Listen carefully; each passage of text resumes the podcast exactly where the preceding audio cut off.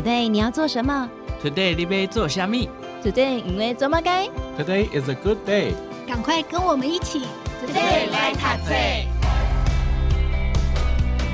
Hello，大家好，欢迎收听 Today 来读册，我是笑鱼。财富自由呢是很多小资族的梦想啦，但是呢，到底要多少钱才可以退休呢？那所谓的财富又是怎么一回事哦？投资理财是真的可以佛系跟无脑吗？好，今天跟大家分享这本书籍叫做《小资向前冲》，这个钱呢是金钱的钱。那么邀请到的就是这本书籍的作者乐活大叔施生辉老师，老师好，笑鱼好，各位听众大家好。好，在老师的书当中呢，有分享一个比较极端的例子，就是三十岁朋友他拥有两千万，哇，两千万就觉得应该可以退休了吧？你知道把这个两千万放在某个殖利率五趴，可以 安稳的退休了。可是老师不建议耶，为什么？这是一个实际的例子，这是一个网友问我的问题。其实我一般对网友私人的财务规划，我大概都不会提供任何建议，因为我并不了解他。嗯，但这个题目让我觉得很有兴趣，我就跟他对话了很久。才发现他原来三十岁的时候，他是继承了一笔遗产了，有两千万。那我问他说：“你有房子了吗？”他说没有。那因为他还有兄弟，所以一起继承了他父母的房子。所以就是说，他跟他的兄弟啊，大概各持份二分之一。他并没有拥有那个房子完整的产权，但他现在手上有两千万。当然，小雨刚刚说，如果两千万一年去找那个五趴股息直利率的股票，真的。不少啦，对啊，五趴就是一一百万嘛，当然可以过活啦。是啊，但是最重要的，第一个他没有房子，如果他的兄弟结了婚，他还能够住在里头吗？哦，就很难。或者是他结了婚，他的太太允许家里还有别的人住吗？这是最重要。所以其实如果你有房子，有两千万，我觉得你接近财富自由了。但是没有房子，基本上还是离财富自由有一段路，这个现实的问题嘛。第二个，我问他你有没有保险？他说他完全没有保险，所以我觉得他没有买保险之前，其实还不算财富自由，因为万一你出了一个意外，你不能工作了，甚至造成啊这样讲好了难听一点就瘫痪了，或你突然生了重病，你如果不买保险，这两千万一下子就花光的哎，对，你根本没有钱再去做投资了。所以第一个他没有保险，第二个他没有自己的房子。我还在问他你有没有可能结婚？他说有。有没有可能生小孩？他说有。两千万一年一百万是养不活一个小孩的。我听到这大家都不敢生小孩。对对，所以现在其实很多人不敢生小孩，实在是养小孩非常非常贵。他赫然发觉两千万其实是没办法财富自由。那我给他一个什么建议呢？说你三十岁啊就有两千万的现金，真的已经比很多人幸福很多了。对啊，这时候你两千万应该拿差不多五百万，甚至六百万去买房子做买房的头期款。六百万大概怎么讲？它可以买到两层嘛，大概就可以买到三千万的房子，其实是相对很好的房子，很豪华。对，剩一千四百万，这个时候你还是要去工作，因为你开始要付那个房贷，房贷，然后你透过工作，你累积的财富，你继续去投资，你有一天会比别人更早财富自由，因为几个人三十岁有两千万，你已经比很多人。运气好，但你绝对不会不能认为自己已经财富自由，因为你还没结婚，因为你没买保险，也没有自己的房子，光这些两千万是绝对绝对不够的事情。那你也可以不要买到三千万的房子嘛，你拿四百万出来买，买个两千万，其实就一个单身的人来说已经还不错了。对，那一千六百万，你当然投资的金额就多，但是请记得还是要工作，千万不要以为你三十岁不要工作，有这两千万就够了，那是绝对绝对不够的。大叔已经有保险了，都买够了，有自己的房子了。我六十几岁，两千万一定够，但是三十岁两千万绝对不够。哎、欸，所以大家有没有听出来的前提，就是你的人生的风险你要控管好，你不能放任你的风险很大，然后说哦我要退休，那其实是蛮危险的一件事情，对不对？这跟余命有关。大叔六十几岁，余命一定比这个人少很多嘛？哦，那不一定哦。啊，重点了，所以一定要买保险，所以一定要买保险。哎、欸，我这样怎么这样啊？大家都长命百岁了，好不好？要做好万全的准备了。这篇文章就值得大家买这本书了啦。大家会以为哇，这样就可以财富自由了吗？其实不尽然，其实不尽然，真的。而且其实每个年纪不同。都会有一些不同的理财策略，对不对？嗯、我觉得二十岁到三十岁基本上就是这个傻傻存钱的阶段了。啊，存钱不是说只存在银行啦，留下生活紧急预备金。如果你还没有结婚，我觉得三个月就够了啦。这个部分三个月的生活紧急预备金可以存在银行，但那个就是傻傻存钱去买那个股息殖利率大概五趴左右以上的股票就好了，不要去追求那个价差的那个期望的高报酬。那三十到四十岁，我觉得当你有了基础之后，一定要做两件事情。第一个就是一定要买保险。保险是非常重要的，那什么？但是我希望大家买的保险是那种消费险，就是没有事情的话，是保费就会浪费掉的，而不是去买那种储蓄险或者投资型保单，这些投资效益其实都很低，对，还不如去买那五趴的股息、殖利率股票来的好。保险一定要买什么医疗险啦、意外险啦、寿险啦，我觉得年轻人还要去保长照险，因为我觉得年轻人现在的年轻人大概活到一百岁没有问题。因为你八十九十岁大概就需要长照，但你现在买长照险保费相对便宜。大叔现在其实长照险有点贵了，那年轻人该去买长照险。另外就是买房子，我一直强调的，房子是一个相对安定的一个力量。有房子，其实基本上你的工作啊，甚至就很努力做了，怕被 fire 掉。那还有那个投资，你也会更保守一点。所以我觉得买房子在三十岁到四十岁可以做，而且这个时候你可能已经。成为一个中高阶的主管嘛，你如果工作认真，甚至有机会跳槽、被挖角等等的，你其实是在这个阶段该去奠定你人生最重要的基础，就是保险跟房子。这个时候的投资呢，股票呢，还是希望以安稳为主。那么到四十到五十岁，你的房子、保险都有了，而且你可能已经到中高阶主管了，你的薪水比较多，这时候你可以做一个用心投资。这时候我觉得你可以去买这种，你认为。研究过有高成长的股票，因为你承受着其他风险。万一你的研究错误，它没有那个高成长，你还可以对抗得了。我觉得这个时候可以买的是什么？台积电。但台积电你知道波动很大，我觉得三十到四四十岁以下，我觉得就是该买兆丰金啦或零零五六这种。但是呢，四十到五十岁你可以积极点买台积电，买一些电子股，因为它的成长空间。想象力比较丰富。那五十到六十，因为可能要开始面临你的退休，甚至要把你以前赚到的钱把它守住，而不应该继续那么冲了。也就是说，这个时候要回到一个轻松理财。这是我的建议，其实就是风险要完全分散的。那时候 ETF 有些 ETF 最好，市值型的 ETF 或者高股息型的 ETF 是最好的。市值型的 ETF 就是零零五零跟零零六二零八。高股息型的 ETF 就是零零五六跟零零八七八，我觉得这个时候你应该在五十到六十岁要轻松理财了。你不能以前赚到很多钱，但五十到六十你还这么冒险，万一赔掉，我们是以前的努力都浪费了。那六十以上，我的看法跟很多财经作家不一样，要赚钱，但不要努力赚钱，因为这时候要赚的也是确定的收入，不是期望的收入。因为一般人不可能对他到了六十岁以上的金钱完全没有。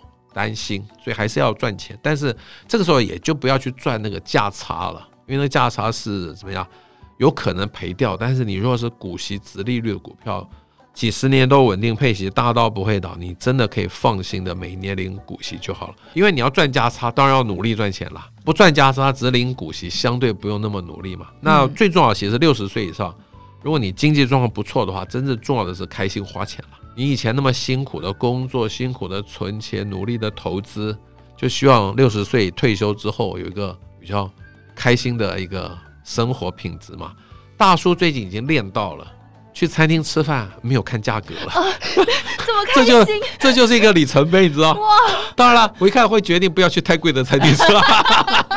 但进去之后就不用看那个价格了嘛，想吃什么就吃什么。我觉得你要练到这个心态，就要开心花钱嘛。退休之后六十岁的时候，你还在那么节俭的花钱的话，其实真的丧失了你之前努力的一个目标了嘛。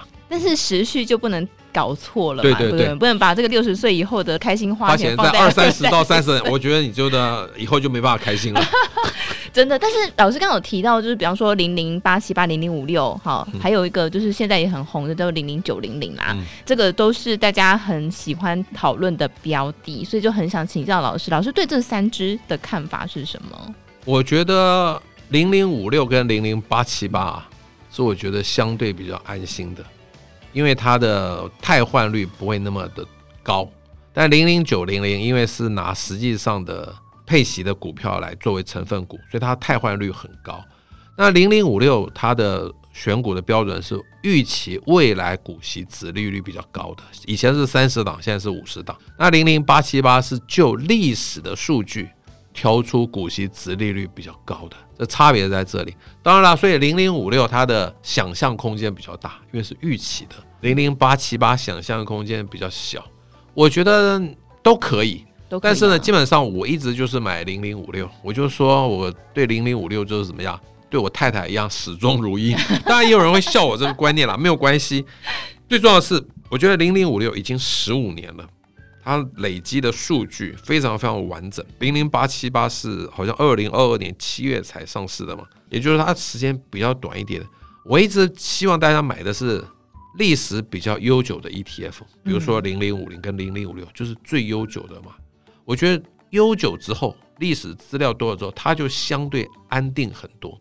其实我这样讲好了，所有新的上市的 ETF 目标一定是打败零零五零跟零零五六嘛，你不打败它，怎么可能有人会去买呢？没错，所以他们一定要努力的想到一个方法打败零零五零跟零零五六。那我从零八年开始买零零五零，一七年开始买零零五六，其实基本上我不是站在一个提高投资报酬率的那个一个目标来追求的。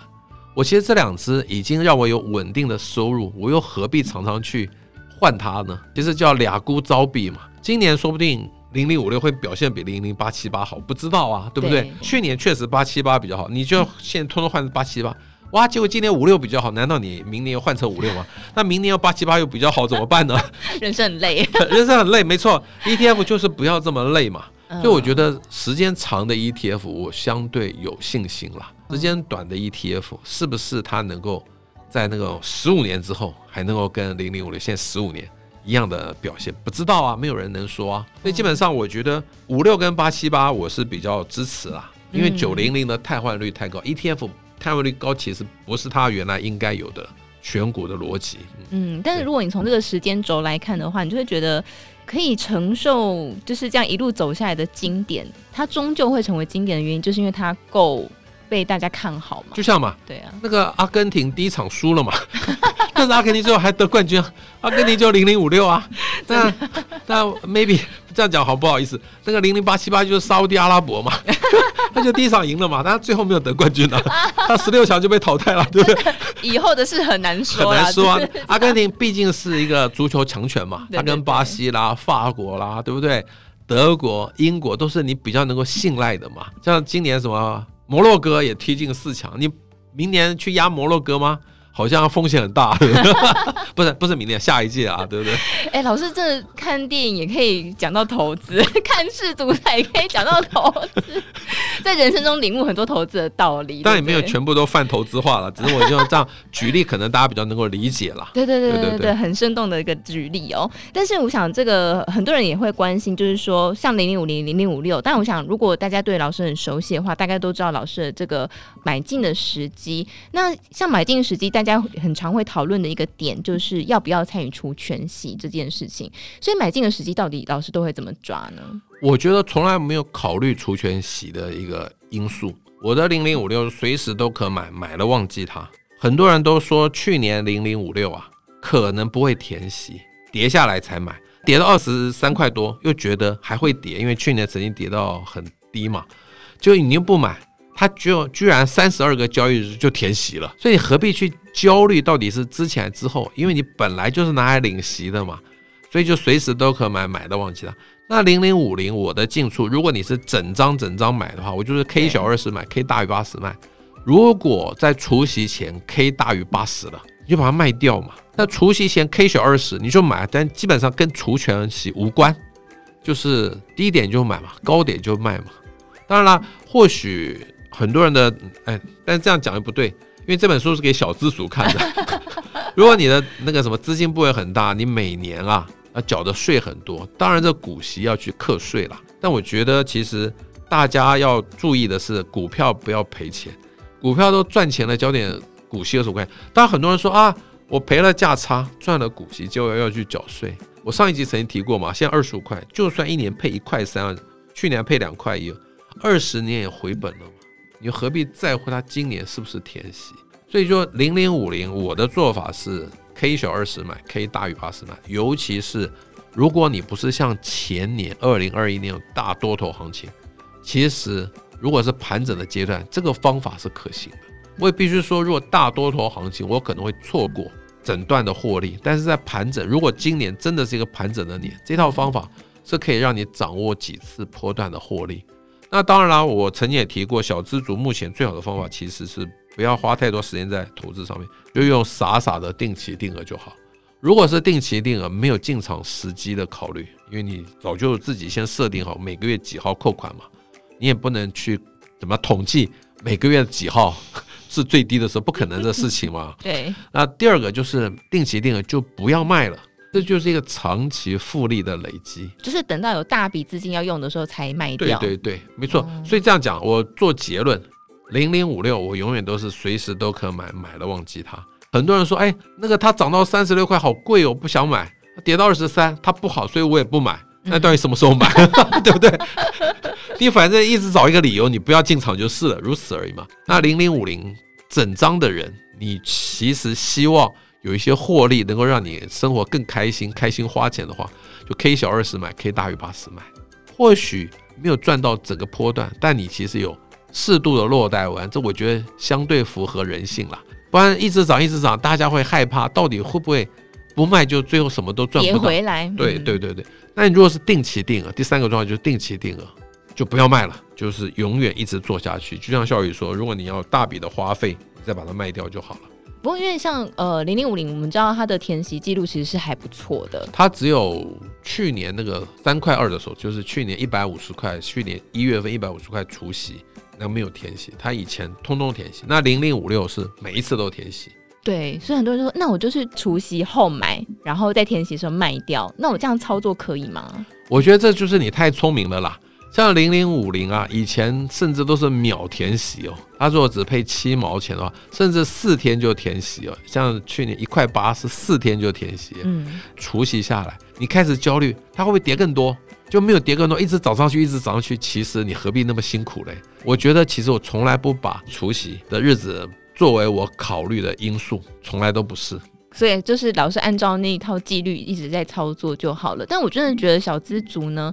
定期定额零零五六是比较好的，因为我自己这样子定期定额零零五零啊，会有个心得就是。你会等很久之后，你才能存到一张。没错没错，成就感不高。对，真的哎 哎，我股数呃，好少啊，真的我要等很久哎。你真的，但你零零五六的话，你就很快就可以存到。大概就是它四倍的价钱嘛。对对，如果你零零五零大概是零零五六四倍嘛。对对，可以快四倍的速度买到一张啊。对对，差蛮多的，所以你心情上会有一些差异哈。好，那最后来问老师，就是呃，像老师一直提到就是买房子这件事情嘛。但很多人就觉得说，哎，那我租房子，然后把钱来做更灵活的运用，可不可以？然后为什么一定要买房子？我觉得你把钱拿来做更灵活的运用，是高估了自己的能力。哦，真的吗？有一个财经作家说，如果一年获利百分之七，十年你的资产会翻一倍，一个复利的概念。而且有个七二法则，七十二除以七就是十年可以翻一倍。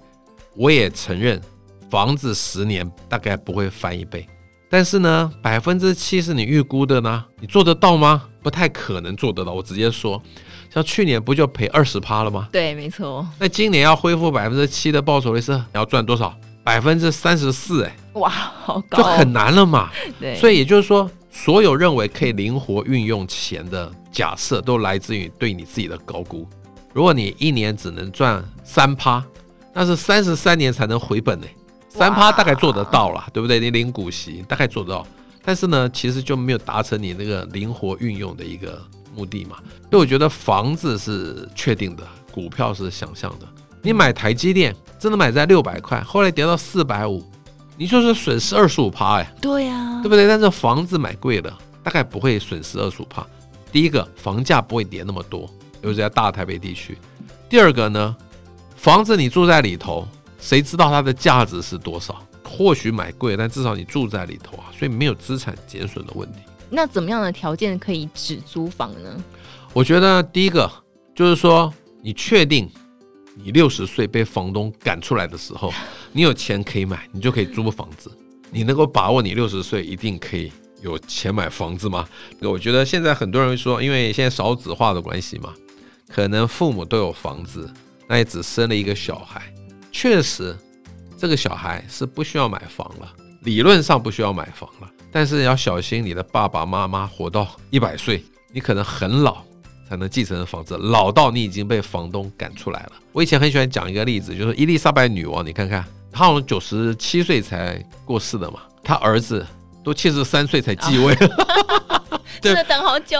对，因为现在的人非常长寿啊，你不能因为希望得到房子就诅咒你爸妈早点走啊。我觉得大家不可能有这个心态吧。那当然也有人会说啊，那我在父母还在的时候就希望他把房子转给我。这其实我现在要对很多父母说，千万不要这么做。你在生前把房子给子女继承之后，他不一定真的会孝顺你哦。没错，没错，没错。所以现在的父母都有这个观念，不会在生前就把房子过户给你，你知道等他往生才能够领到继承到这房子。这我觉得就相对风险很大。两个条件，第一个就是你认为你六十岁一定买得到房子，你现在当然可以租房子。第二个就是你可以继承你父母的房子，但要小心他们活很久很久。真的，而且真的高龄市场要租房很困难哦，因为我自己也是社工，这么说，哇，那个真的是很难很难哦，好，所以要达到老师的说的这两个条件才能够只租房。好，所以今天跟大家分享这本书籍呢，叫做《小资向前冲》，这个钱呢是金钱的钱，就再度分享给大家喽。希望大家呢都可以透过让自己有工作，然后你的风险足够控管好之后呢，让自己的财富可以稳稳的增长哦。那么在今天呢，来跟大家分享小资向前冲，也再次感谢我们的乐活大叔施生辉老师，谢谢老师，谢谢大家。好，那么今天也再次感谢所有听众朋友的收听。如果对于今天介绍的书籍有兴趣的朋友，欢迎大家可以在资讯栏找到购书连结。那么这个连结是到我们的金周刊官方网站，在荆州官网上面购书呢是免运费的，欢迎大家可以多多参考喽。那么如果喜欢我们节目的朋友，也非常欢迎大家可以订阅加上评论，或是给我们一些鼓励哦，我们会非常感谢的。好，那么再次感。谢大家的收听，我们下次见，拜拜。